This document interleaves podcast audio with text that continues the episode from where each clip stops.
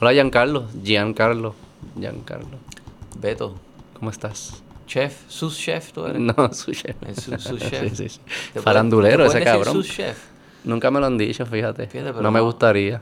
Es una buena. Estaba escuchando el, el podcast de Luis Herrero y, y Jonathan Lebrón, puestos para el problema, que entrevistaron a Foquito, No sé quién es Foquito. Jorge Rodríguez, el de Pasiv, que está- ¿Le dicen Foquito? Él empezó el, el Instituto de Libertad Económica. Sí, sí. Ok, pues, ¿sabes quién es? Sí, estuvo aquí. ¿Estuvo aquí? Jorge Rodríguez estuvo en el Beto Ah, bueno, sí. pues, pues él le dicen Foquito. No sabía que le decían Foquito. La historia que la cuenta en Puestos para el Problema era que el hermano mayor de él Ajá. tenía una t-shirt cuando fue a la Merced que estaba abreviada eh, de FCO y le decían Foco. Ok. Este, y pues él se quedó Foco Y de, él- apodo y como él era el hermano menor, Foquito. pues Foquito. Entonces tu hermano es el chef, pues Sí, tú sí, pudieras ser su chef. No sé, no soy tan... Sí. Yo siempre he sido el hermano de él. Tratando de independizarme. Mira, te vi, posteaste el otro día que tocaste, que estabas tocando piano. No sé que tú tocabas piano. Eh, sí. Y tocaste piano en un recital de, de la graduación de tu hija. Bueno, en la graduación de Chloe de Kinder, sí. Este, interesante como la vida da vueltas. Tú tomas clases de piano de pequeño, no haces mucho más con eso. Mm. En la pandemia, yo siempre me quedé con el piano de casa, este, aunque mi mamá pensaba venderlo en la mudanza o deshacerse de él, yo siempre le decía, no, no, por favor, no regales el piano, no vendas el piano. Ese piano eventualmente, cuando yo me establezca y tenga mi casa, yo me lo voy a llevar y ese piano va a revivir. Mm. Y oye, I kept my word. La pandemia me ayudó mucho en el encierro. Fue como que, déjame sentarme a tocar más piano. ¿Y te acordabas o fue como... Yo tenía las canciones que yo me acordaba. Yo no me acuerdo bien ya de leer música, pero yo puedo poner videos en YouTube con tutoriales. Y, Y tengo buena memoria y tengo buenas habilidades sí, sí. de, de mantener el ritmo con el acorde en el lado izquierdo. Y nada, descubrí canciones, me aprendí canciones nuevas que las tocaba con las nenas. Y de repente, pues sí, para la graduación de Chloe me, me dio con tocar una, una canción y fue una experiencia que atesoraré mucho. De verdad que me gustó. ¿Qué se sentía? Bueno, pues un momento tan especial para ella, su graduación de kinder, y yo poder revivir mi pasado de tocar piano y tocar en el Teatro de la Universidad de Puerto Rico con ella esa canción, eh, pues para mí es un momento bien especial que comparto con mi hija, donde pues eh, le da mucho más importancia al, al momento de que cualquier otra manera. O sea, fui parte de eso. Ahora cantamos la canción, la practicamos. De repente mi sobrino que también toca guitarra la puede aprender y puede aprenderse en la guitarra y pues tenemos como que un, un trío que podemos cantar y tocar una, una canción. Esas cosas son, son únicas y son... Buenas sea, tu mayor, esa es, Chloe es la mayor Mi hermana mayor, sí. Tu hija mayor. Mi hija mayor, sí. Sí, Kinder es cinco años. Cinco años. Yo, mi hijo mayor tiene tres y medio. Y en verdad eso, convertirse padre, eso está cabrón. Eh, de, de cómo te cambia. Sí, definitivamente. Como que esos momentos así. Yo estaba de viaje ahora, en- estuve en, en Europa. Estaba en Italia y en España. Me fui con, con mis dos hijos, uno de tres y medio y uno de un año. Y en verdad como que los mejores momentos del viaje era estar haciendo silly games con ellos. Bobería, unos chistes ahí que él decía, como que te decía, bye papá, y se iba corriendo y tú como que él lo mirabas, le hacía una mueca y él se reía. Y era como, eso fue el highlight del viaje. Y es como, y tú caminando por estas ciudades, monumentos, que son todos preciosos, pero nada te da y se marca como esos momentos cuando tú los ves reírse o sonreír. Es una cosa bien loca. Sí. De hecho, yo no sabía que iba a ser tanto trabajo hacer lo que hice. De repente yo tuve que A lo del piano. hacer sesiones con la maestra, revisar el tempo, cambiamos la clave, porque el tono era mejor en la clave de sol, así que tuve que aprendérmela de nuevo en otro tono. Los, las estampas tienen ciertas velocidades, ¿verdad? Si lees música, aprietas la tecla, aguantas un segundo, aguantas dos segundos. pues yo esas cosas no las tomo tan en serio cuando saco las cosas a oído y a veces las fluyo a mi manera, pero para cantarla con alguien tienes que seguir exactamente el tempo, así que tuve que tomar una clase de piano con la maestra de Chloé, me dio la clase a mí para poder asegurar tenerla perfecta, o sea, me tomó mucho más tiempo del que pensé y a tu punto, uno que es padre, yo tuve la suerte de que podía cancelar reuniones y podía mover cosas para dedicarle el tiempo a esto, pero fue mucho más tiempo de lo que yo hubiera pensado. En un momento dije, diablo, en que yo me he metido, pero qué bueno que lo hice y que lo pude hacer. Claro. Este, no todo el mundo tiene esa dicha. Y ese momento de decidir, ¿cómo fue? Eso fue bien impulsivo, decir, ¿sabes? Yo quiero hacer esto, lo, me voy, voy a alzar la mano y voy a decir que lo haga. ¿Cómo, cómo fue eso? ¿No, ¿Te preguntaron o fue todo? No, yo me ofrecí. Yo Eso dije, esta canción está chula, este, yo voy a ver si la puedo tocar en el piano en tu graduación. Y le pregunté a la escuela y pues sí, tienes que llevar el piano, tienes que llevar el piano a la escuela para practicar, tienes que llevar el piano al teatro. De repente hubo muchas responsabilidades que me tocaron a mí. Sin que te metiste. No fue simplemente llegar y tocar el piano y ya. Pero, oye, fue, fue una buena una buena experiencia que, que cerró mejor de lo que me pude haber imaginado. Así que Me alegro. Me alegro que haya pasado. Mira, entonces cuéntame el libro este, que es lo que es el Digital Design of Americas, ¿qué es lo que hemos llamaba? UX Latam, historia sobre definición y diseño de servicios digitales. ¿Por qué la TAM? Porque son 41 diferentes escritores profesionales sobre lo que se llama UX de Latinoamérica. Es distinto. User Experience. Son personas que se enfocan en diseño de servicios. Pero porque la, es específico. o sea, ¿Son de eh, Latinoamérica? Los. Las historias son de personas de Latinoamérica. Están ¿Y tú sales ahí? de Argentina, de Chile, de, de diferentes países. Sí, yo salgo aquí. Este sale Puerto Rico. Yo escribí la historia de UX en servicios de gobierno, aplicando esa- eh, esos conceptos, esas metodologías de diseñar servicios centrados en las necesidades del usuario, que no necesariamente es lo que ocurre, aunque mucha gente lo diga, nosotros somos user focus, no todo el mundo es user focus. ¿Qué de verdad significa ser enfocado en el usuario? ¿Qué significa? Significa que tú constantemente estás escuchando esa necesidad y optimizando y mejorando el servicio para atender esa necesidad de ese usuario particular. Y si tú no estás siempre iterando y escuchando y recibiendo ese- esa, esa retroalimentación del uso que una persona le esté dando a un servicio y modificándolo específicamente para las necesidades de esa persona en ese lugar, cómo consume y se le mejora ese servicio, tú no eres una persona que está user focused. El gobierno, y el gobierno decía que es user focus. Bueno, muchas veces lo dicen, eh, de, de- de la boca para afuera, este, Porque es obvio que no lo muchas son. personas dicen que son, muchas empresas dicen que son una cosa que no son. Sí, Pero sí, particularmente decir que el gobierno es user focused eh, sería un stretch. Quizás tienen la intención algunas personas de serlo y de que sus servicios sean eso. Algunos quizás lo son, han evolucionado, pero no todo es verdad. Tú tienes el, el perfecto ejemplo de algo user focused, la aplicación de Sesco Digital. Quizás es un ejemplo de cómo están llegando a entregarte un servicio completamente user focused. Desde el teléfono accesabas el registro de tu carro, bajabas eso, podías pagar la multa, ahora tienes la licencia digital, eh, se integró el Baco ID. ID en, en una aplicación que tiene 2 millones de usuarios, así que las necesidades de un usuario, donde tú le llegas a 2 millones de personas a través de una herramienta, eso sigue escalando, eso es un user focus. ¿Cómo ese? ¿Qué pasó en ese para que fuese distinto a los demás? Eh, se implementó como un equipo que son programadores primero, no, no son empresas con abogados y cabilderos primero para Mm. que se les dé a ellos el contrato y luego entonces es que ejecutan, después que gastan un alto por ciento de, su, de lo que les entra en la gente que, que hacen que, que ¿Y los apoyen. ¿Quién decidió escogerlos a ellos?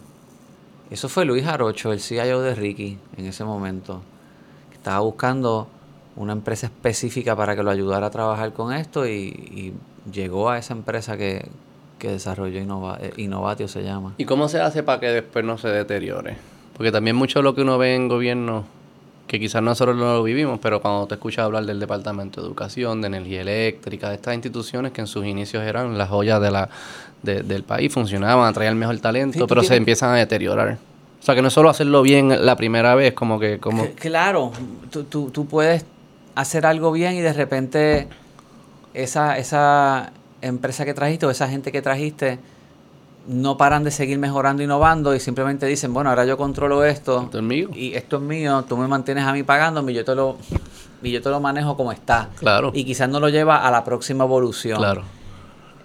Ahí es que el gobierno, la- la- este, ese proyecto particular de, de Sesco Digital está hecho en tecnologías abiertas, no son cerradas, tú tienes que poder tener la oportunidad de que si, si la persona que lo está haciendo no sigue llevándolo donde lo tiene que llevar, tú puedes cambiar de, suplidor y seguir con otro de esa misma este, de ese mismo technology stack.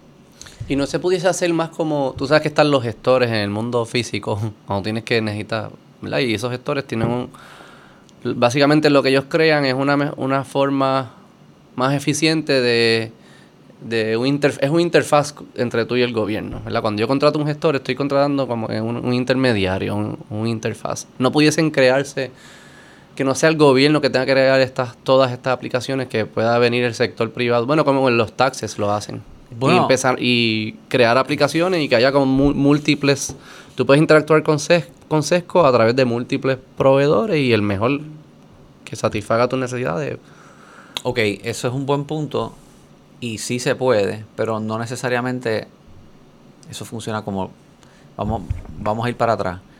Sí, el gobierno debe de proveer unas plataformas que son interoperables, que una persona puede entonces programar algún tipo de servicio que tú puedes consumir y diferentes otros suplidores pudieran hacerlo para que compitan las personas lo consumen, el gobierno lo, lo, lo recibe, ese, lo que necesiten de ese servicio.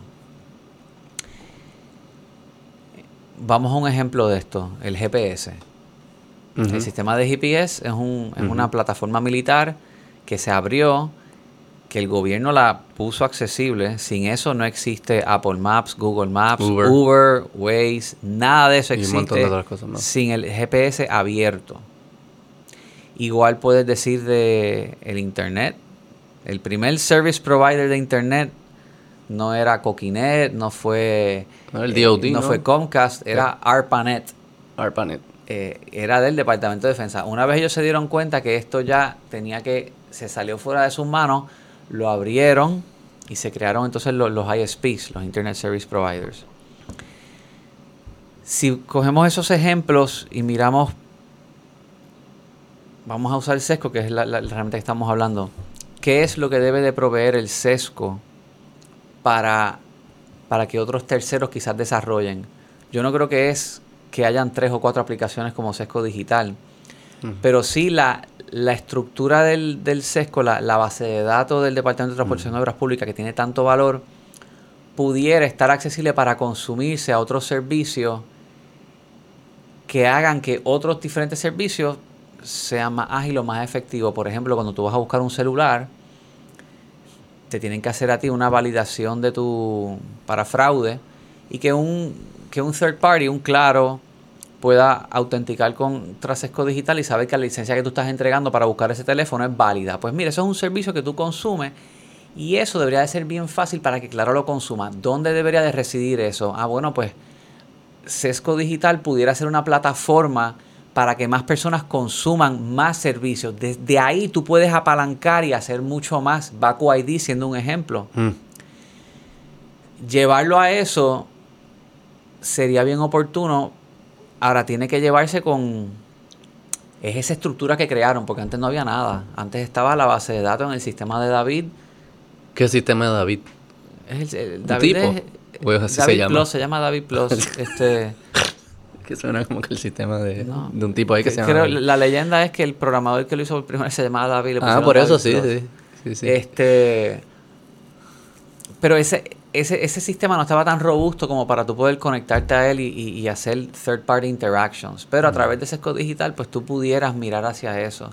Y fíjate un ejemplo, te voy a dar uno bien sencillo. Mira, vienen las elecciones y ahora están hablando de otra reforma electoral, maldita sea. Vienen las elecciones, ¿tú has cambiado tu dirección de donde tú votas? Yo no he cambiado la dirección, no. Pero el mismo municipio, distinta área del mismo municipio. Claro, pero ¿cuántas veces has ido a votar a tu otra área y has pensado, wow, no, no, no lo cambié, lo hago, la- lo hago para las próximas elecciones y vuelven las próximas elecciones y lo haces o no lo haces? Fíjate, para esta, como que me entró algo de moral por un par de días y dije, ¿sabes? Lo voy a cambiar. Y lo hiciste. Y vi que era bien difícil y se me acabó la moral. Ah, me duró como dos días. Me Si me cogían en el mismo día, lo- yo, yo hago las cosas bien si me las hace fáciles. Yo vivo en el viejo San Juan y he estado, voté por un montón de tiempo en, por Monacillo, por, donde, Ajá. como si, porque estaba inscrito en, en los paseos, en la casa de mis Pues papás. yo voto por allá también, sí. Exactamente, por, Y vivo por acá, por Santurce, pero voto por allá por Cupey. como si estuvieras allá, Sí, exactamente. sí, yo voto por mis raíces, yo no sé, yo no... Pero fíjate tú que tu licencia de conducir, la dirección de tu que está en tu licencia, ¿está al día? Eh, no sé.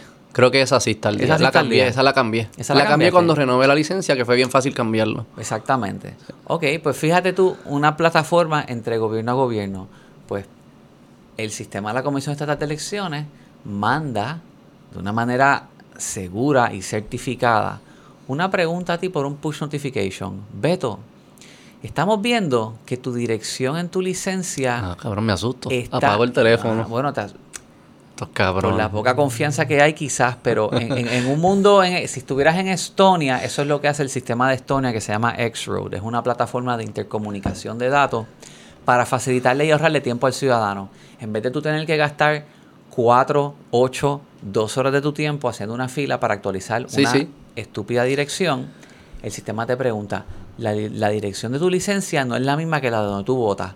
¿Tú quisieras actualizarla, sí o no? Tú dices que sí y ya tú estás al día. Mira, mira qué fácil. Y nadie verifica dónde viven. Ahora Eso estoy es. Pero nadie User-centered en la era Sí. digital. Pues estoy pensando cómo hacer trampa con esto.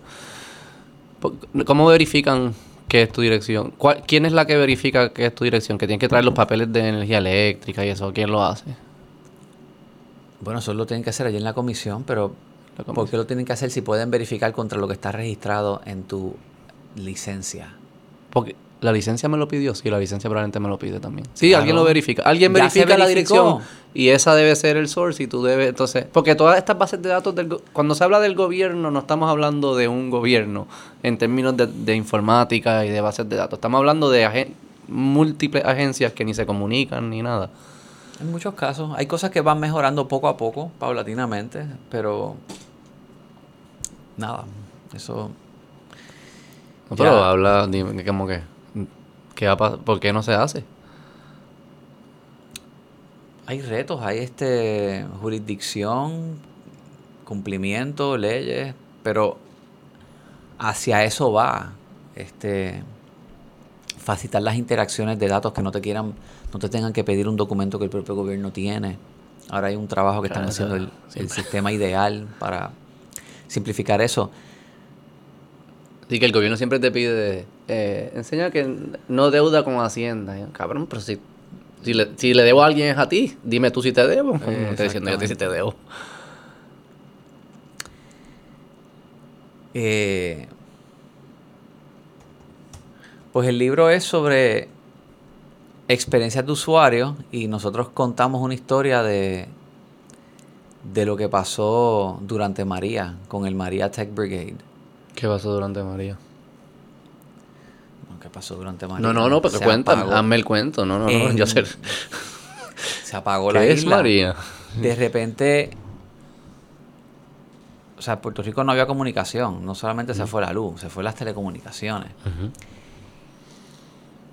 Todas las comunicaciones de alguien que quería saber algo de Puerto Rico no entraban a Puerto Rico, bueno, pues ¿a dónde llamaron? Un montón, o sea, cientos de miles, cuarenta y pico de mil llamadas en no sé cuánto tiempo. Entraron, empezaron a llamar a, a FAF, la oficina en Washington. Mm. eh, Carlos Mercader empezó a recibir, pero olvídate, todo estaba entrando por allí. Más nadie sabe nada. Y hubo un esfuerzo de un grupo de, de la comunidad de tecnología que están en, en Washington en apoyar a Carlos en montar un cuadro con Twilio, recibir mejor las llamadas, poderlo guiarlas. Entonces se creó el María Tech Brigade, Mm. con, liderado por Froilán Irizarry y Alberto Colón, que están allá en Washington. Ellos trabajaban en Puerto Rico con mi oficina cuando era CIO y después estaban en el US Digital Service. Y ellos implementaron diferentes servicios, contactaron a Google, activaron una cosa que se llama el Google Person Finder, que tú podías entonces registrarte como safe. Ok. Y e- ese- eso se re- llegó a Puerto Rico, que mira, Google está, mark yourself as safe. Se entraban datos a veces hasta manuales o por textos o Y por... si yo me marcaba safe, ¿cómo se comu- Al final, ¿cómo llegaba se- la información? Se subía, se estaban subiendo a través de pocas personas que tenían conexiones, pero mandaban, mandaban información y se registraron, mano, creo que fueron como 12 mil personas. o sea, se que había como unos pockets que sí tenía, entonces tú ibas donde ese pocket y decía, márcame safe, y entonces se esa información se, subía. Se, se entraba en un archivo de texto, todo un text file. Ese text file se le mandaba a alguien. Algunas veces se entró manual. Tómale. eh, eh, hicieron unos procesos, pero se, se tomaban una foto al papel, manda la foto. Como se pudiera hacer llegar la información, se hacía llegar y de, y de, de AFAF, pues actualizaban, establecieron los procesos. Pero ayudó, o sea, mucha gente supo que sus personas estaban bien gracias a eso. Fue una manera de bajar la carga. eh, Y eso lo cuentan en el libro. Esa historia se cuenta ahí. del Tech Brigade. Sí, ahí demostró. En verdad, sin las comunicaciones, la vida moderna. No sé cómo funciona. Esto de estar poder. de La facilidad que tenemos para comunicarnos nos las quitan y, y se cae. Los sistemas, ¿qué pasó con los sistemas? Con, María, con. No había. No había energía aquí. No, o sea, y, y no habían telecomunicaciones. Se cayó también, se, se creó el bottleneck con. con la cadena de suplido. O sea que el diésel no estaba llegando a las torres para mantener las antenas prendidas. Eh, eh, se puede argumentar que fue el gobierno el que creó el bottleneck y el problema, buscando controlar en vez de dejar que operaciones que ya fluyen constantemente. Tú tienes en Puerto Rico distribuidores grandes, ¿verdad? Ballestel, Puerto Rico Supplies, ya distribuyen, ya tienen ese network creado, tres monjitas. Pues deja que ellos muevan y distribuyan, pero Ah, porque querían hacerlo ellos. yo no estaba ahí, yo no sé. No, si- no, yo no yo, sé. yo- yo te digo lo que, lo que uno escucha, Ajá, pero ajá. definitivamente habían más obstáculos. O sea, el gobierno puso más obstáculos en el medio en unos momentos críticos y por eso pues no las comunicaciones no subieron tan a tiempo. Te lo vendo al costo. Y los sistemas, prenderlos para atrás, se, se perdía edad. ¿Cómo, cómo, ¿Cuán listo estaba el nivel de estos sistemas para alguna situación como esta? Bueno, yo creo que nadie estaba preparado para una situación como esa. Ahora, yo creo que ahora cada individuo está mucho más preparado hoy, ahora. No sé si el gobierno esté mejor preparado. Uno puede argumentar que la, la red sigue igual de eh, vulnerable o peor, pero por lo menos cada individuo está más preparado. Quizás las corporaciones tienen mejores protocolos de, de continuidad. Pero, pues si tú tienes un sistema on-premise, tus servidores están aquí, tienes que subir, no tienes planta, no tienes conexión, se te caen. Sistemas que dependían de estar en Puerto Rico, que no estaban, no eran híbridos, que podían estar en la nube, pues se vieron afectados. La mayoría de las bases de datos del gobierno son están físicas o están almacenadas. Hay mucho que está físico, lo que pasa es que también no necesariamente es mejor el negocio moverlo todo a la nube. O sea, es buen negocio para, para el que te lo presenta, pero si tú lees el plan fiscal, uno de los planes fiscales, no, no no estoy de los más recientes, la propia Junta de Control Fiscal dice que cloud costs are going to spiral out of control and the result is going to be a double in the cost of el contrato, refiriéndose al contrato con Microsoft, que es un contrato de como 100 millones y, y se podía duplicar porque estar moviendo aplicaciones y bases de datos a la nube bajo el modelo que se llama lift and shift, que es súbelo a la nube, muévelo todo a, servidores virtuales sin estar aprovechando la elasticidad que te da la nube, pues tú estás consumiendo allá arriba consumo, consumo, consumo, sin, sin aprovechar lo que hace que la nube sea costo efectiva, que es que cuando hay poco consumo, pues el consumo baja, todo se reduce. Pero si tú estás acostumbrado a tener un CPU allí procesando, corriendo a toda velocidad, era una aplicación que estaba aquí, esos servidores siempre estaban prendidos a toda velocidad, no importa si están, si están usando los 10 personas o 1000, está ahí siempre prendido. Si lo subes de esa manera y está así siempre prendido en la nube, te está consumiendo más. Y sale más caro. Claro, tú quieres subir a la nube si de repente puedes aprovechar la elasticidad. Hay poco consumo, baja el nivel de consumo. Cuando se dice la nube, al final, ¿existe tal cosa como servidor virtual o en verdad todo, al final todo termina en un servidor físico? Ah, claro, todo. Por eso, o sea, como que no existe, al final está usando el servidor físico de otras compañías. Unos cantitos de servidores físicos, pero está más, está más esparcido. Más esparcido, es más seguro, pero más estable. No es eso, son servidores físicos. Simplemente en otro lugar. es como tú los consumes. No estás consumiendo. Eh, de hecho, ahora vienen los serverless environments que te ofrece AWS, Amazon, donde no estás consumiendo un servidor, es serverless. Va hacia la eficiencia si tú no tienes gente dentro del gobierno que saben cómo aprovechar y reprogramar algún servicio para sacarle el provecho a esas eficiencias, vas a subir cosas a la nube y lo que vas a hacer es botar dinero. Y eso es lo que nos han hecho aquí también.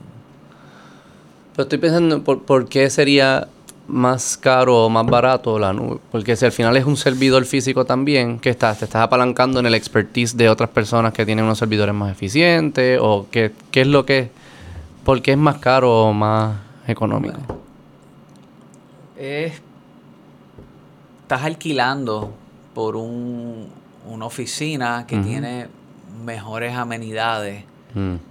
Y eso es más caro que si tienes simplemente un un edificio que es tuyo, que pues la pintura puede estar escascarada, este, la puerta no cierra bien, pero tienes el servidor ahí. Sin embargo, la nube, estás alquilando el edificio más state of the art posible, pues sí, va a ser más caro. ¿Y, ese, y alquilar ese edificio te provee, la, te permite hacer otras cosas en, lo que tú ofreces tiene mejores perks, tiene mejores perks, tiene mejores backdoors, entradas, este, son cosas útiles, pero estás pagando por eso. Hmm y se convierten en pueden se convertirse en cosas útiles para el consumidor o el taxpayer o lo que sea, Bueno, sí, si, si mejora la accesibilidad y la disponibilidad del producto, pues sí. A cada rato hay sistemas aquí que se caen. No está disponible. Si estuviera en la nube quizás sí, pero tiene que estar bien, no, no consumiéndonos, que nos cueste mucho. Yo tengo una nueva herramienta que lancé. Mm, cuéntanos de eso. No ¿Cómo que se llama? Urbital. Esa es de la de Real Estate, ¿no? Sí. Urbital corre en la nube, está en el cloud, está en AWS, este, y en el App Store. Pero yo no tengo nada aquí local corriendo nada on-premise, nada. Una aplicación, está todo corriendo en la nube.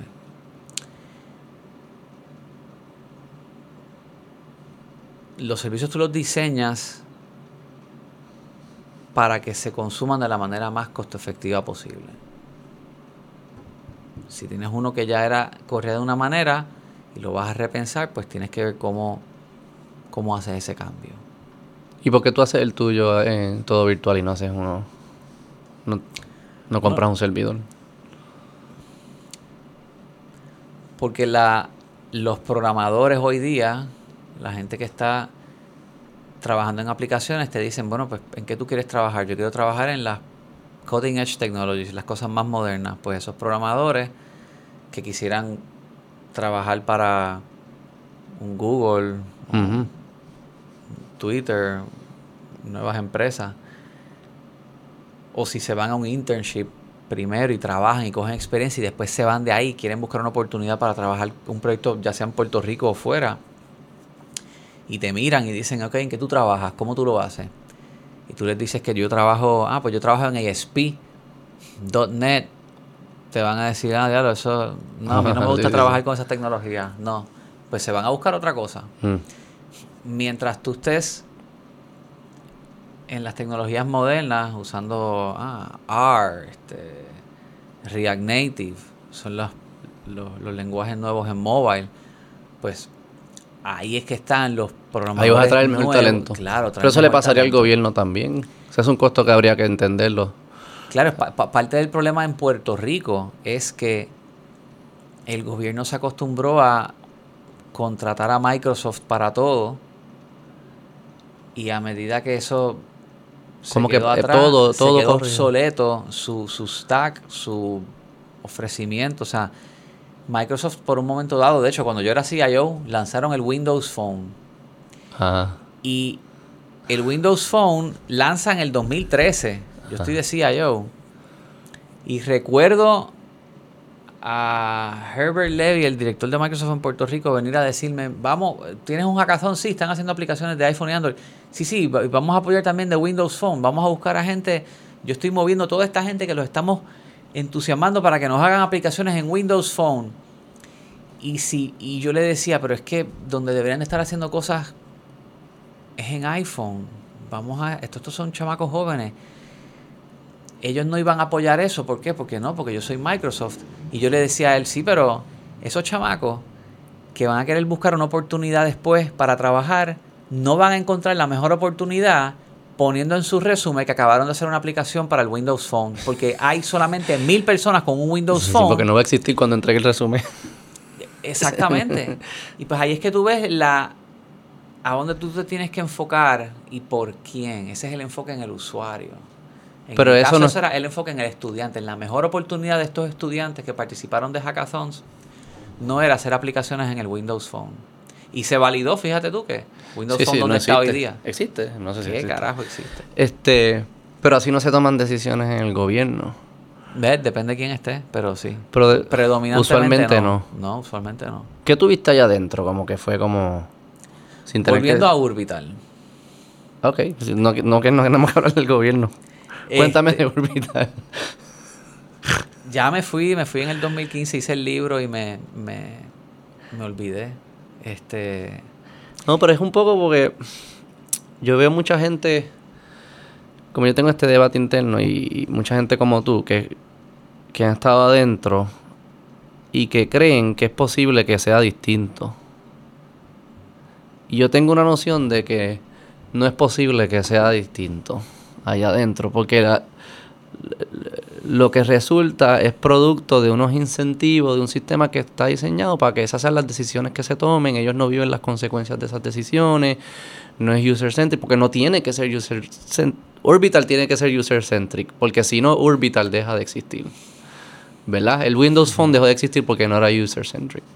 ¿Verdad? El gobierno no deja de existir por claramente por, eh, por no ser user centric. So, como que hay unos incentivos que están in place que que no, no, no, no, no les no, no los mueven a ellos a tomar las decisiones que sabemos que son las que hay que tomar si está en verdad tratando de mejorar la experiencia al usuario, al Correcto, taxpayer. el- Entonces sí. es como que hay un como que yo pienso que se resuelve, no como que sí, tú podemos traer algunas personas que hacen diferencia y es valioso lo que hizo Sesco, fue valioso y eso fue por porque traímos unas personas que quisieron tomar la decisión correcta en ese momento. Pero yo creo que para que sea sostenible hay que cambiar nuestra filosofía, nuestra relación con el gobierno, de qué pensamos que es lo que deben estar haciendo, cuál es su rol. De acuerdo. Y quería ver cómo tú, cómo tú que viviste esa experiencia analizas como que una reflexión como esa, a dónde tú, cómo estás pensando eso hoy en día y después nos vamos para Orbital. Fíjate, yo presento mucho de eso en el primer libro que escribí, que se llama De la intención a la acción, un plan para la digitalización de Puerto Rico. Ok. Eh, en ese libro, yo de hecho, yo hablo de estrategias tanto a nivel ejecutivo como a nivel legislativo de qué deberían de estar haciendo para asegurar que el gobierno le sirva mejor a sus ciudadanos en la era digital. Y a nivel legislativo yo propuse que para mí es la sección más acertada de todo lo que escribí, y hay cosas muy acertadas ahí, pero una de ellas, la comisión digital. Era una comisión enfocada específicamente en todos los temas que tuvieran que ver con tecnología, digitalización, ciberseguridad. Y la capacitas con personas con ese peritaje. Porque esto se aprendió también del de, US Digital Service y mis experiencias en Washington cuando Obama lanzó Obama, el, servicio de Obamacare y se crashó. tú, tú tienes que programar servicios que si tú los programas en base a unas especificaciones que vienen por la metodología waterfall de cascada y tú legislaste ciertas especificaciones y las programas y no validaste que eso que estás programando es como debe de interactuar, pues hiciste algo ya mal. Y como tú haces una legislación que sea más iterativa, que se retroalimente mejor, eso es un reto. Tienes que hacerla más, quizás más sencilla, más ambigua. Que es peligroso también. Claro, pero entonces... Sí, entiendo lo que tú dices, esa es la dicotomía ahí. Lo corre, en muchos casos de las mejores legislaciones se diseñaron con unos experimentos eh, de la mano, donde corrieron unos prototipos, validaron y volvieron a la legislatura. Mira, según los prototipos que hicimos, estas interacciones no funcionarían, hay que hacer estas preguntas y sería de esta manera. Eso que la ley es como que corran los experimentos y cuando vuelven, me traen los resultados y después hacemos, hacemos algo así. Algo así. Aquí estamos acostumbrados. Es como la constitución. La constitución no, es, otra cosa que eso, que establece unas como que unas reglas básicas, unos constraints y construyan por ahí a ver qué pasa. ¿Por qué ¿Tú crees que era necesario que la legislatura intentara legislar que la licencia virtual fuera una realidad? Se paró Volkers, fue a la legislatura y les dijo, no tienen que legislar para que haya una licencia virtual, ya se está haciendo. Pero aquí el protagonismo está en la legislatura. Yo dije que yo iba a hacer esto y lo escriben y, es, el héroe. Que también como que representa la, la diferencia de las culturas, como de un gobierno y legisladores y de tecnología, donde tú siempre estás tirando, aprendiendo, ajustando, tirando, aprendiendo, ajustando. Tú no puedes... Y, pensar que tú puedes como que pararte el día cero y decir, este va a ser el camino por los próximos 10 años y, va a coger a la izquierda, a la derecha, a la derecha. Y eso va a ejecutarse flores, o sea, no es así, correcto. Entonces, ¿cómo se hace, cómo se integra esa cultura de tecnología, que es la que funciona, que es iterativa, que se aprende y siempre está cambiando? Cómo eso se, se integra a una cultura, a un gobierno que no ven las cosas así, que ven que no, es que hay que escribirlo tal y como va a ser. Así piensan los abogados. Los abogados piensan, esto tiene que escribirse por cinco años, así se va a ejecutar. Una de las maneras más fáciles es, primero que nada, eliminar la cantidad de tiempo que estas personas tienen que estar, piensan que son necesarios. las legislaturas a nivel estatal en Estados Unidos se reúnen una o dos meses del año. De hecho, en Texas se reúne un año sí, un año no. ¿Cómo es? ¿Es verdad? sí, el State Legislature de Texas se reúne. Es un hobby. Ellos tienen otros trabajos y eso. Obama fue legislador, estuvo en el State Legislature en Illinois y él trabajaba dos meses del año. Eso era todo. Y el resto, pues privado, ¿sabes? Como que esto es como algo que se hace en el lado. Sí, eran legisladores a tiempo parcial. Aquí antes también era así, eran legisladores a tiempo parcial.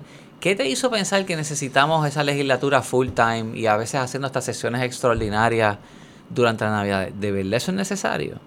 No. La realidad es que no, porque estas personas no están ejecutando nada.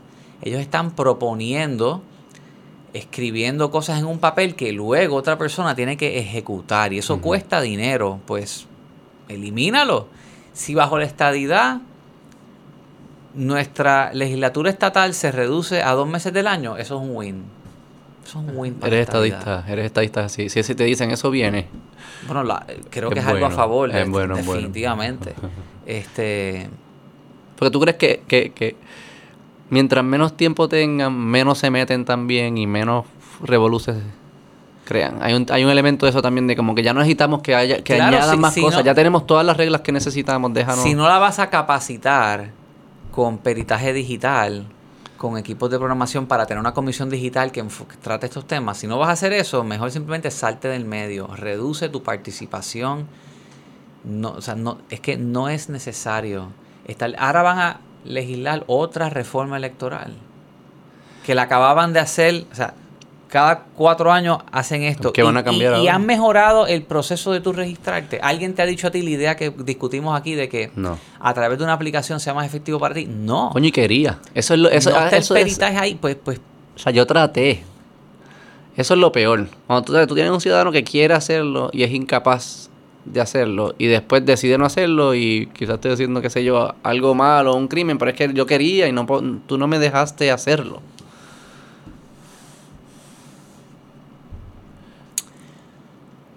Ahora hay propuestas para derogar la ley 22. Hay gente quejándose de la gente. Ahí sí, van a, der- a der- a derogar. Bueno, no sé si le van a derogar. Pero hay no. propuesta, hay Tatito propuesta. hizo una propuesta por otro lado de que se le extiendan esos mismos beneficios a cualquier puertorriqueño. Mm. Eso es una buena idea. Eso es una buena idea. Bajarle eso es bajarle taxes a todo el mundo. Cualquiera que pueda donar 10 mil dólares al año a una entidad sin fines de lucro y pueda y le convenga tener los beneficios de la ley 60, la parte de la 22, Ajá. individuo, pues que lo haga. Eso es una tremenda meta aspirar.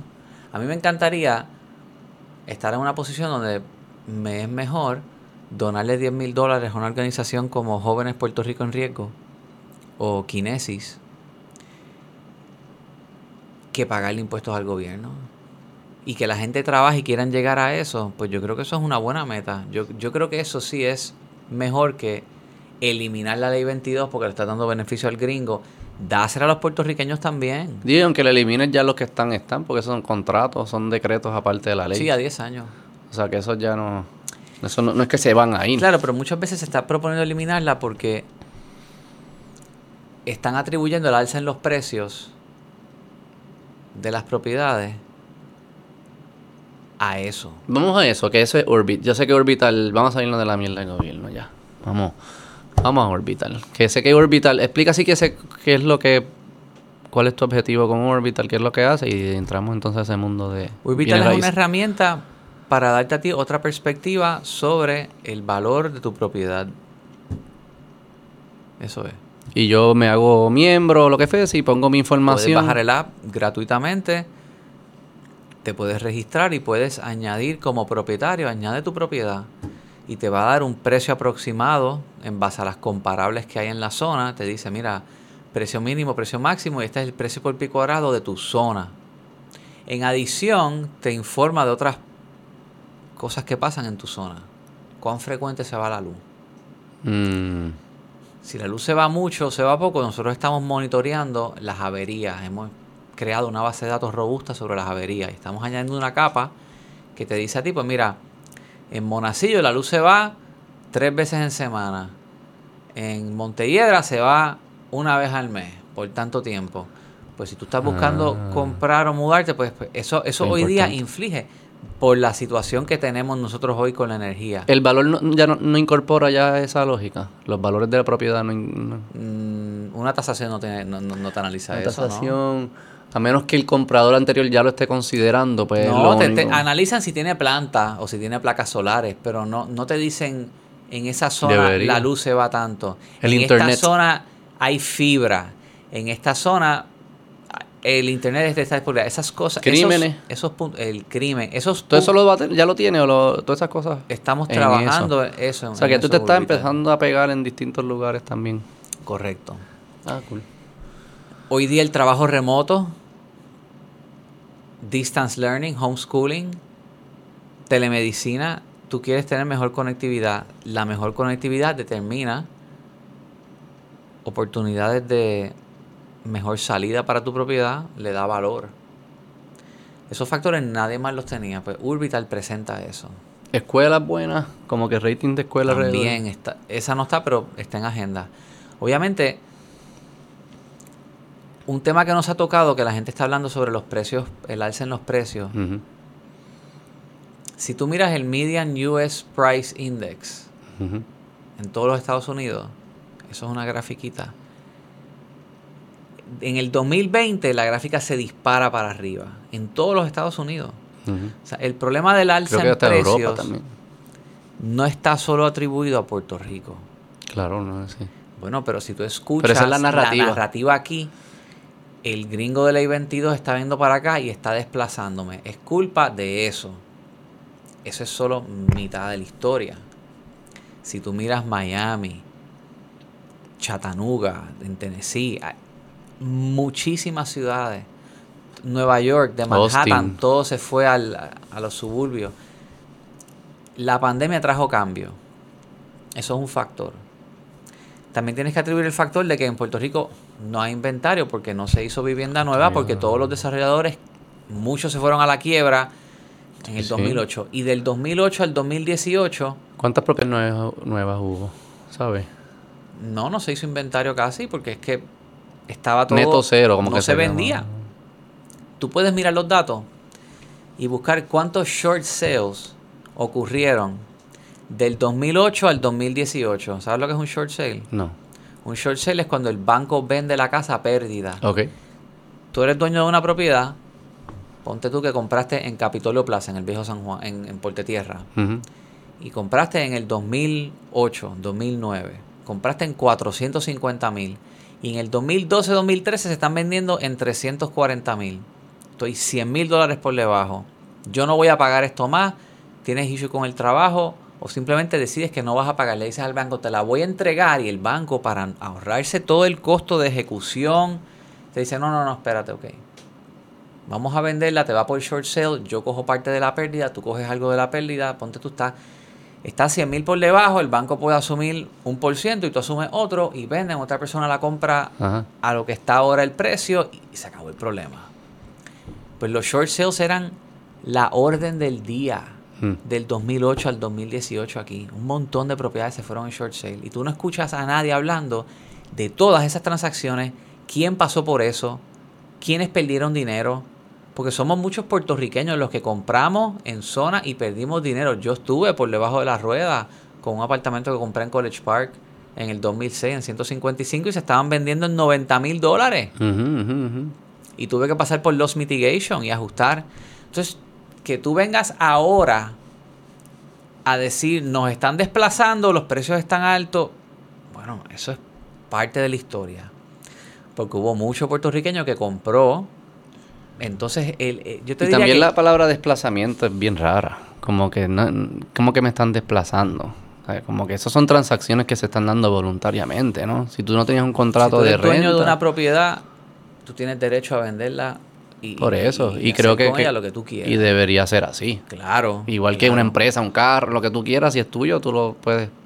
Ah, ok, pero Hay cosas humanas, yo las entiendo, no quiero sonar, pero que también el lenguaje que se usa en la narrativa está, está atribuyendo algo que no es lo que está sucediendo. Desplazamiento parece a mí que es como... Bueno, eh, el desplazamiento hablan cuando una persona ahora que alquilaba una propiedad en el viejo San Juan a 1.500, 2.000 mensuales, ahora puede alquilarla a 4.000 o 5.000 mensuales, porque hay un americano que está dispuesto a vivir ahí quiere pagar, y puede pagar eso. Ok, pues ¿qué tú haces? Pones un rent control en el viejo San Juan y limitas a los dueños de las propiedades en el viejo San Juan a que no puedan ganar más de un tope porque no quieres desplazar a quienes alquilaban ahí. Esa es la solución. Que nunca funciona, pero... Claro que no. Y aumentar los precios en Bayamón. ¿Cómo tú vas a Rent control lo que hace es privar al propietario que ha estado manteniendo la propiedad de poder Es un precio máximo. Correcto. Hay que mirar todo esto con detenimiento. No estoy diciendo que no hayan puntos a mirar bien de cómo tú atiendes vivienda asequible. Eso es distinto. Pero, pero, no puedes estar con. La narrativa no puede irse a que esto solamente es a causa de la ley 22, porque hay mucho, o sea, hay personas de afuera que están comprando en Puerto Rico, veteranos puertorriqueños que están regresando, hay dinero que vino por la pandemia, hay dinero moviéndose aquí de la reconstrucción de María, aquí en Puerto Rico, o sea, hay un boom. Ahora y en algunos pockets también. Claro, pero el huracán y la destrucción trajo ahora un boom de reconstrucción. Si ese dinero se invierte bien y hacemos cosas bien, creamos una zapata para seguir, entonces, post cuando terminemos la reconstrucción. Pero que esa parte queda por ver si, si lo hacemos bien. Pero en esta parte hay dinero entrando, no es solamente la ley 22. Y como no hubo construcción de vivienda, hay más demanda, la misma supply. Hay más demanda, hasta el mismo y en algunos pockets que la gente quiere vivir ahora se va. Y también no es como. ¿Qué pudiera hacer el gobierno? Revitalizar cascos urbanos. La Serra, Miramar, Santurce.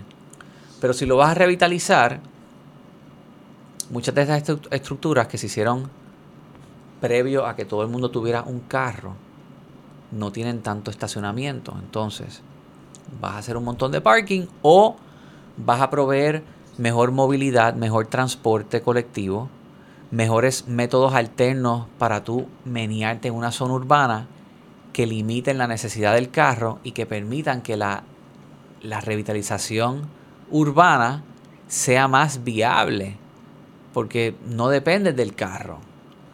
E, eso, e, ahí es que, en ese tipo de planificación, es que yo creo que debería estar la mente del gobierno, en cómo, no en defender un desarrollo en rincón, frente al mar, en la arena, este, y la piscina, no, no, defender un desarrollo que está desmantelando nuestros mangles en Luquillo. No, es en el usuario que necesita la vivienda, no, es en la casa de playa del Second Home en Rincón, eh, que ese proyecto es una aberración. Es zonas urbanas. Porque esa es la de la piscina. Sí, están haciendo una piscina en la misma arena que salió el carey. O sea, hace, mira todos los desarrollos ¿Qué importa? En verdad, ¿qué importan las tortugas? ¿Por qué importan tanto? Yo sí, no, es verdad que se muera todo, ¿verdad? Es verdad. No todo, las tortugas. no sé, como que por qué, por qué la tortuga... En verdad, yo no, no, no me han explicado por qué es importante mantener a todas... que la tortuga esté ahí. ¿Por qué es más importante que la tortuga pueda estar ahí a que un niño pueda estar en la piscina ahí? Porque es el balance de la naturaleza. ¿Qué te voy a decir? Yo, yo, no creo en el. No creo que una piscina.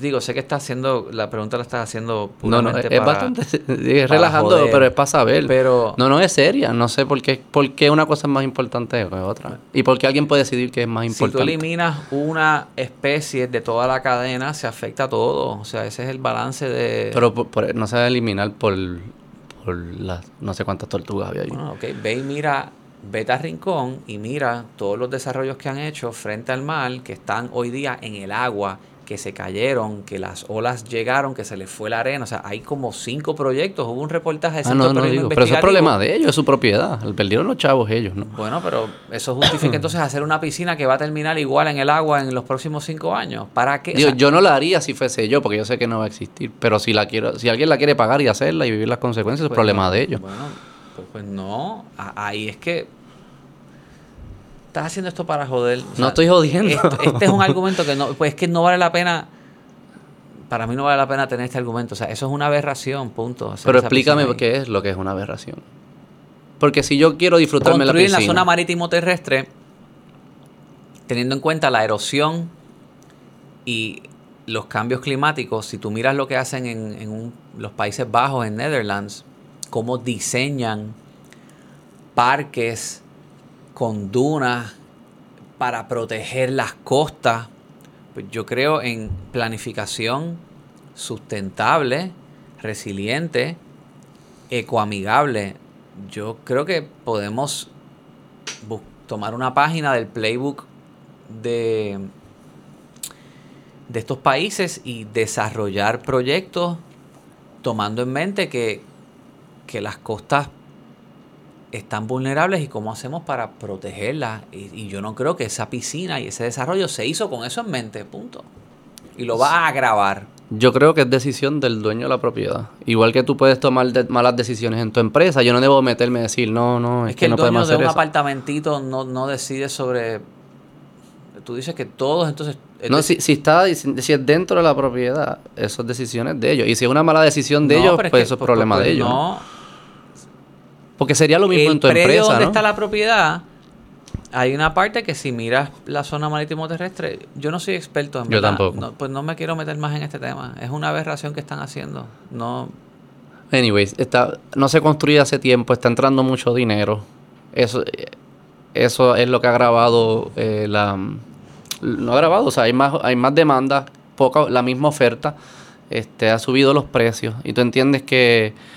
La gente se quiso ir de los condominios, la pandemia, el encierro causó que la gente también quiera irse a casa. Este, la caída del edificio en Miami asustó a mucha gente también, quisieron irse de condominio. ¿Ah, sí? Eh, claro, eso tuvo que ver en su momento. O sea, hay diferentes factores. Yo lo que te digo es que por todos esos factores hay un alza en precio, hay movimiento. Los Airbnbs también están teniendo su impacto. Mm. Eh,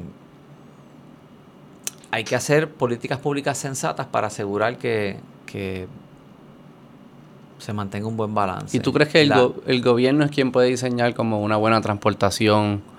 Porque yo veo lo, aquí que yo vivo cerca aquí, y que los scooters fue lo que permitió ahora como una transportación bien fácil el- en, en, en- en esto. Y eso fueron pues empresarios privados, dijeron vamos a montar los scooters. Claro, el scooter es tremendo, pero el gobierno es el que provee el sistema neurálgico central. Tú tienes el tren y del tren había una guagua, hay todavía una, que te lleva expreso desde la parada de Sagrado hasta el viejo San Juan. Pero si no sincronizan bien el tiempo cuando llega el tren y cuando llega la guagua, tú puedes estar de 15 a 20 minutos esperando en el transbordo en vez de que esté sincronizado para que tan pronto tú te bajes, la guagua está esperando y la guagua arranca. Eh, le toca al gobierno mejorar las frecuencias de los autobuses, proveer un mejor servicio.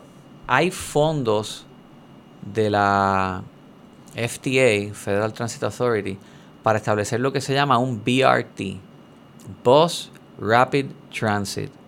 Son nuevos carriles con semáforos mejor diseñados. Son semáforos donde, imagínate un semáforo que se te queda todavía la luz roja a ti y se prende una luz que es del autobús.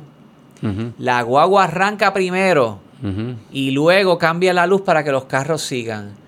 Tú viajas aquí en Puerto Rico y la guagua está a veces con los carros, ¿verdad? ¿Y qué hace todo el mundo? Se le mete al frente a la guagua, todo el mundo le pasa, la guagua va más lento. Sí, sí. Es más difícil para la guagua mantener el itinerario.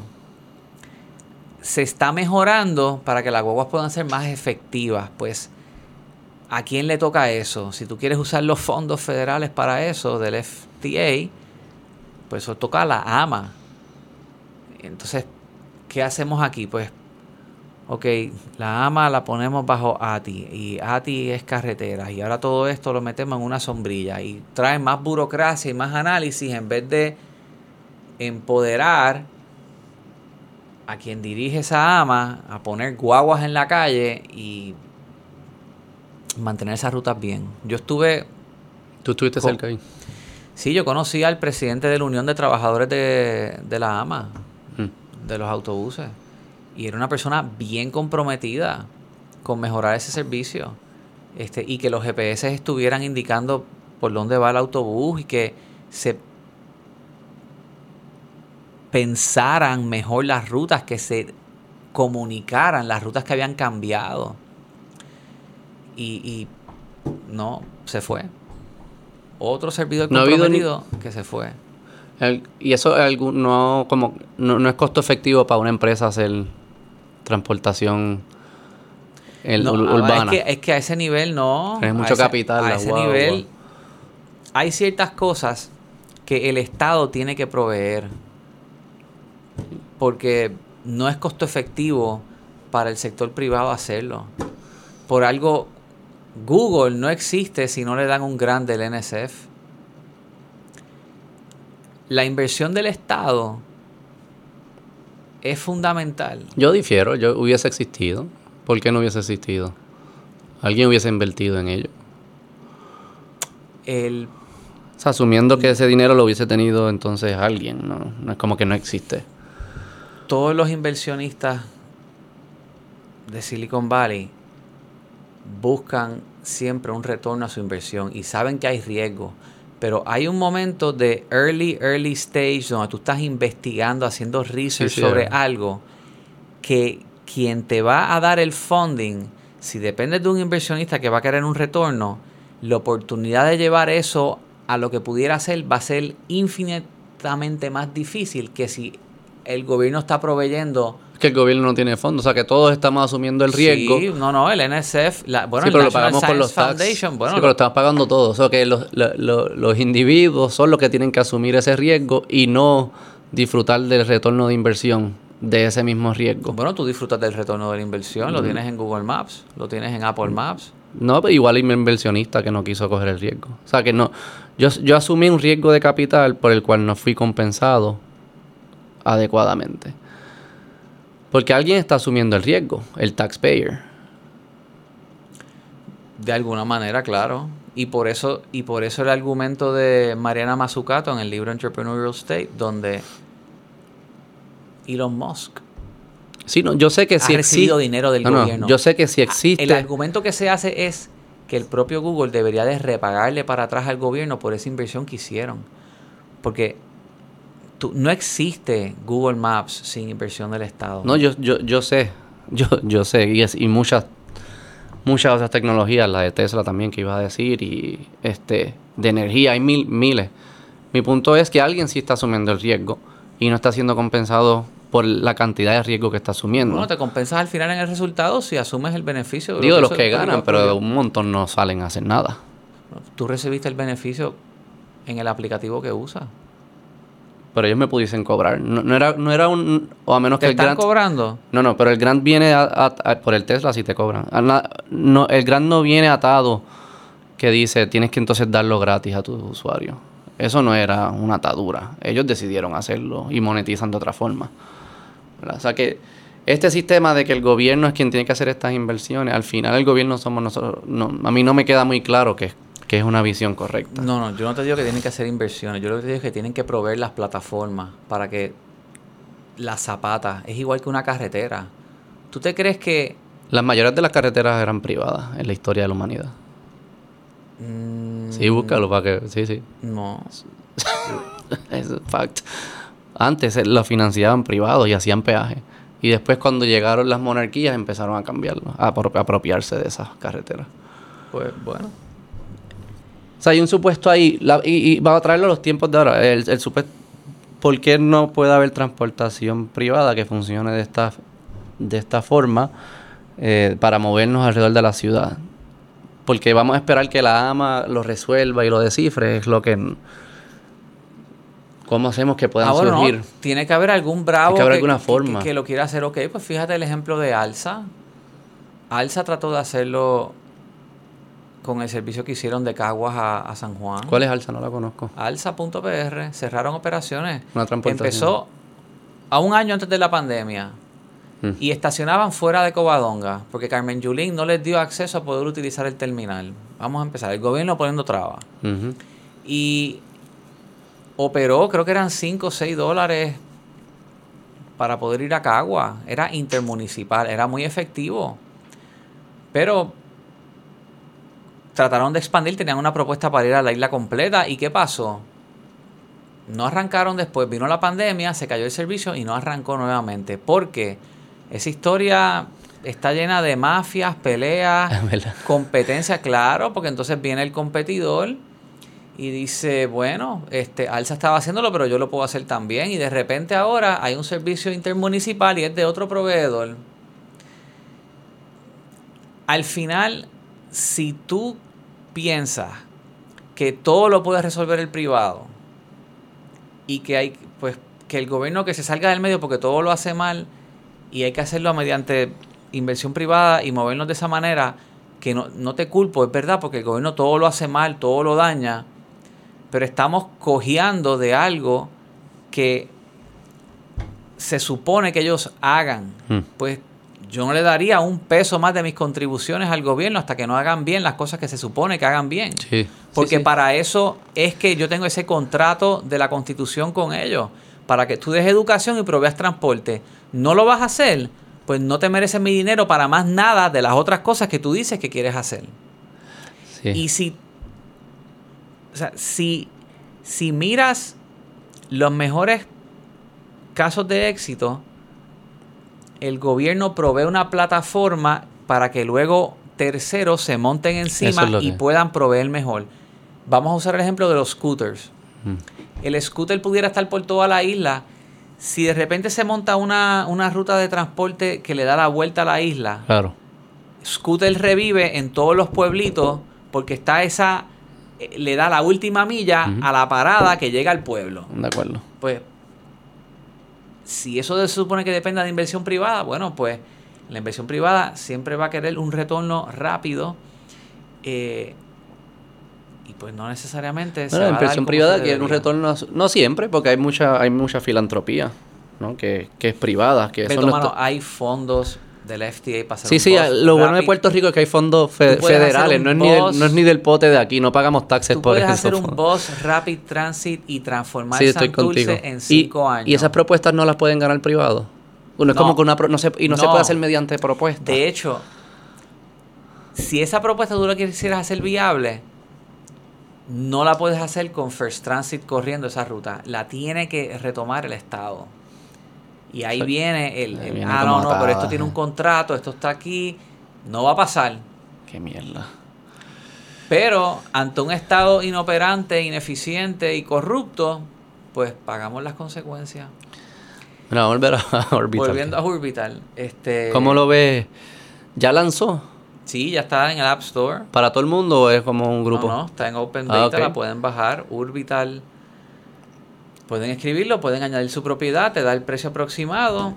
Este, y, Y el te que- mantiene informado. Y el comprador lo puede utilizar también. Sí, hay inventario de propiedades disponible que el comprador las puede buscar. ¿Y cuál es el objetivo? ¿Qué es lo que tú quieres? El objetivo de lo de esto es mejorar la... Mantenerte informado sobre los precios en tu zona. En algún momento que quieras tomar alguna acción al respecto, venta o alquiler, Ahí, el equipo de Orbital te puede ayudar. Y ahí es que mm, tú entonces te entra algún ingreso. Es gratis ahora mismo la aplicación. Sí, Tuviesen que pagar en caso de que usen sus servicios en una compra-venta o una transacción. correcto. ¿Y esto puede disrupt las tasaciones? No. Yo nunca he entendido por qué tiene que haber tasaciones, Giancarlo. Por- Porque si eso, al final lo que están es, es un cálculo a base de unas variables que todo el mundo que, que tienen acceso. Bueno, en Estados No es una Unidos- fórmula. Le des un botón y ya, porque tiene que ir alguien. En Estados Unidos, cualquier venta por debajo de 300 mil dólares utilizan lo que se llama un AVM, Automated Valuation Model, que más o menos estima en base a, en un mercado heterogéneo, es más complicado, ¿verdad? Si las propiedades se salen de cierto Ujú. pietaje, estructura, modelo, pues es más complicado poder hacer eso. Nosotros lo que hacemos en Orbital es recomendarte que hagas un análisis de precio, un BPO, que te lo hace un corredor profesional, o solicita una tasación si quieres hacerlo. Pero te damos los precios mínimos y máximos y los promedios para que lo tengas visible, accesible de una manera bien fácil en tu teléfono. Y, y has visto, y, y mm, tende- como que información de tendencias de mercado también como que vas a estar, menos que vas a tener un montón de información. Y a ese- ahí viene el punto de la gentrificación y los precios. Yo creo que fue una anomalía que se pudo vivir en condado al precio que se pudo vivir por tanto tiempo durante Claro. esta depresión. O sea, Sí. era hora que eso se recuperara de alguna manera. Este, hay gente que compró en otros apartamentos, como por ejemplo Regency Park en Guaynabo, yo en College Park, que todavía estamos, la propiedad ahora está al precio que la compré en el 2006. Mm. Imagínate, 15 años después. Es el promedio del mercado, que está llegando a los precios del 2006. Algunos sí, algunos Sí, no. que hay muchos pockets, sí, sí, es que varía tanto. Hay zonas que les va mucho mejor, pero hay todavía gente que está por debajo. Y yo no, todavía. yo de verdad Entonces- no creo que es un derecho vivir en frente a la playa que se debe garantizar ni ni y antes se desplazaban a, no es como que antes todo el mundo que quería vivir en el Viejo San Juan podía vivir en el Viejo San Juan o en Condado. Yo creo que hay una narrativa ahí de quién, quién está desplazado, de, de- de- de dónde es que viene quién desplaza, el tema de clase y todo esto. Pero no es como que antes todo el mundo vivía en el Viejo San Juan y en Condado. Vivían gente que podía pagarlo. Bueno, en el Viejo San Juan hay unos excelentes edificios de interés social también. Sí, sí, pero sabes lo que me refiero. La el desplazamiento siempre... Cuando alguien, mucha gente quiere vivir, más de uno quieren vivir en un apartamento, siempre hay, según la definición de ellos, hay desplazamiento. Y eso pasaba siempre, entre puertorriqueños quizás, y quizás ahora hay una mezcla de nacionalidades. Pero no sé por qué eso es relevante al... Eh, eh, está tocando una fibra que, que a mí no me... es distinta. Es distinta. Eh, Mucha queja ha venido con el tema de los Airbnbs y no digo que definitivamente se han regado sustancialmente y hay que ver cómo se atiende, pero la gran mayoría de esos Airbnb son puertorriqueños que tenían su casita en alguna zona, la pusieron, le están generando ingresos. Ah, que venga alguien a comprar para montar una estructura de 5 o 6 apartamentos y hacer eso un Airbnb, convertirlo en un hotel, esos son otros 20 pesos. Pero una persona que es dueña de una casa o de un apartamento y lo pone, o, o tienes, es un multifamiliar, le alquila uno y vives en el otro, pues, ¿cuál es el problema con eso? Eh, en el viejo San Juan el issue ha sido que personas que han comprado en el viejo San Juan con las exenciones contributivas ya están exentos. Por ende, no les importa la exención contributiva del Instituto de Cultura porque ya ellos están exentos de lo que pagan. Así que hacen algo con la propiedad que no se debe y no preservan.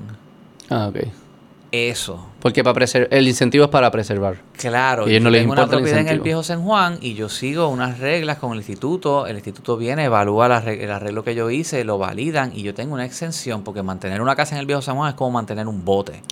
o sea, ahí hay, eso, eso es, es bien costoso. Sin eso no sobrevive, pero entonces los que compren de afuera con ley 2022, si tú compras en ese casco histórico, tú deberías de estar atado a cumplir con los requisitos del Instituto de Cultura. Y si no, pierdes la exención ahí y tienes que pagar ahí. Eso, eso es una manera de proteger el casco. Porque han hecho arreglos eh, baratando estructuras adentro que, tienen un valor histórico y, no debería de ser así. So, hay que mirar esto con, con, una lupa para ver en dónde específicamente tú atiendes y arreglas pues algunos de los retos. Yo he visto a más residentes del viejo San Juan sufrir con que se les expiró el sello de la multa del viejo San Juan y te meten una multa de 250 dólares. Se expiró el sello de para entrar al del parking. Hay residentes que, que les dan multas de 250 dólares. Una maestra que vive en el viejo San Juan, que estaciona, que de repente tiene tres multas de 250 dólares no ha tenido tiempo de renovarla porque está dando clases, es una madre soltera, no tiene... eso es con el municipio. Correcto. Entonces tú quieres, tú quieres hablar de estamos perdiendo el viejo San Juan, el patrimonio, no se puede vivir allí. Tú controlas mejor el tráfico. Tú controlas mejor cómo darle servicio al ciudadano que estaciona y vive allí. Tú controlas mejor la movilidad y la accesibilidad del casco. Tú controlas y provees mejor estas cosas y la calidad de vida en el viejo San Juan mejora y más gente se quiere quedar ahí. Pero esto no es solamente los ricos vinieron y nos están desplazando. No, hay mucha gente que simplemente no quiere vivir en el viejo San Juan porque es un peo vivir en el viejo San Juan. Con los tapones, con el parking. Y hay cosas que se pueden hacer para mejorar eso. Que mucha de la gente que quizás tienen propiedad en el viejo San Juan y las están alquilando en Airbnb, pues regresarían porque quizás está más atractivo vivir. Entonces hay que, de nuevo, mirar todo de diferentes perspectivas. Pero también se siente como una noción que es como que mi que mis propiedades eh, yo no puedo hacer con ellas lo que yo quiero. Y entiendo lo de en Viejo San Juan lo entiendo que está lo histórico pero sacámoslo de ahí si acaso. No puedo hacer lo que yo quiero porque es como si yo mi propiedad tiene que estar al servicio de otra cosa más allá que lo que yo quiero. O sea si yo le puedo sacar chavos por alquilarla porque alguien me puede decir a mí que no lo puedo hacer, igual que la puedo vender, igual que puedo... O sea, es como que yo no estoy sirviendo a más nada, que es mi propiedad, ¿no? Eso depende de... Cada condominio tiene derecho a Sí, cuando... Fin, claro, ¿no? Y, estaba claro cuando entraste. Sí, sí, de acuerdo. Y, y un condominio en, en, en Punta Las María, en Park Boulevard, que dice, no, no, aquí esto es de comunidad y aquí no va a entrar Sí, ningún sí. Airbnb. Esa es la regla Pero de los condóminos y eso lo determinan los dueños de los De ellos. titulares de todo el Claro, condominio. claro, claro. Pero no el Y- Estado diciendo Claro, el Estado no tiene por qué meterse a querer regular lo que hace cada condominio. Cada condominio tiene unos titulares y ellos deciden, Deciden. lo que ellos hacen con su con- condominio. Claro. Y si una persona está haciendo algo indebido, pues tienen sus remedios. Y también hay como unas reglas de que no puede una cantidad de baños que hay que tener y de parkings para los para poder registrarte aquí como Airbnb, lo que sea. Es como que unas cosas. Mira, si el, si yo si el viajero no quiere una propiedad, está dispuesto a ir a una propiedad que tiene un baño comunal, pues eso lo decía el Ah. viajero, que qué te importa, o sea, porque tú estás diciendo qué es lo que puede hacer y no puede hacer la gente. Eso es como que hay eh, esa noción a mí me no, no. Y lo que a mí me gustaría como que es que viendo lo que ustedes hacen con tecnología, lo que hicieron con Sesco, las cosas que están pasando, es como, como, como casi le, le- le- se le da la oportunidad a, esto- a todos estos empresarios a, a desarrollar alrededor de lo que de estos servicios que tradicionalmente empezamos que deben ser públicos. ¿Cómo, cómo, cómo- es casi como un despertar? ¿Cómo le, le abrimos las puertas para que puedan a- hacer eso? Y eso es lo que debería estar pensando el- el- el gobierno. Proveyendo mejores plataformas. Mira una, la red sísmica en Mayagüez. Monitorean Exacto. los temblores. Nosotros sabemos de los temblores porque esa data está abierta y la provee el gobierno federal. Y se hacen aplicaciones para monitorear temblores. Pero pudiéramos proveer más, pudiéramos hacer más con eso. Pudiéramos hacer más con saber dónde están los autobuses de las guaguas de la AMA. Ábrete esos GPS para que haya una aplicación que te diga, mira, por aquí viene el autobús. Ábrete los datos de eh, energía eléctrica para poder decirte sobre disponibilidad eléctrica, que se me hace a mí bien difícil. Mientras el gobierno provee más plataformas, más personas se pueden conectar y proveer mejor. Hacia eso es a lo que debemos de ir. Y parte de eso es lo que menciono eh, en el libro que escribí. Y con Orbital lo estás viendo, ¿no? Con Orbital, obviamente, sí, yo me pego al registro, saco data de ahí, hago una aplicación en base a información pública, O sea, pero que la ya existe que te de una puedes mejor pegar. manera. Existen Bueno, algunas hay que, hay que de las que- o sea, no, no es fácil, pero... Ah, no es como que ellos te dieron acceso un- con API ni nada. Tú no te pegas, tú como que buscas la información que es accesible y la, Sí. la almacenas. Wow. Este, pero hay, hay más datos accesibles. El catastro digital está abierto también. Eso antes no estaba abierto. Se pudieran proveer más el dato de la criminalidad con el departamento. Los datos del crimen de la policía, me atrevo a decirte sin temor a equivocarme, que no se guardan bien. ¿Qué significa que no se guardan bien? En el 2016 yo lo tiré por Twitter. Yo busqué en el mapa donde se el crime map donde se marcan los asesinatos, los escalamientos, apropiaciones ilegales. Y yo puse un rango de fecha y me salieron unos resultados en el mapa. Y después puse otro rango de fecha y el display en el mapa eran los mismos puntos que el otro rango de fecha. Mm. Era como que la misma data Le todo tomé el una tiempo. foto y lo tiré por las redes. Y, y después traté de buscar del 2016 para atrás, para la época de Alejandro.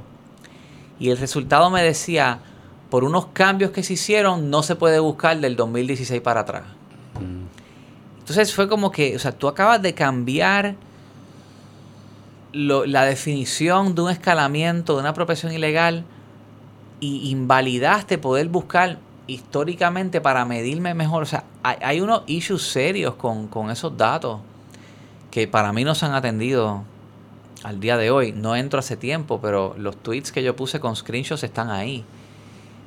Y yo pudiera con mi app enseñarte mejor la disponibilidad, la, la criminalidad en una En zona, pero no confío en los datos que hay en el área. no, Mm. Lamentablemente. Sin embargo, tú te vas a Estados Unidos, a diferentes este, ciudades y buscas el Neighborhood Score y te dicen los datos del crimen. ¿Por qué aquí no hacemos eso bien?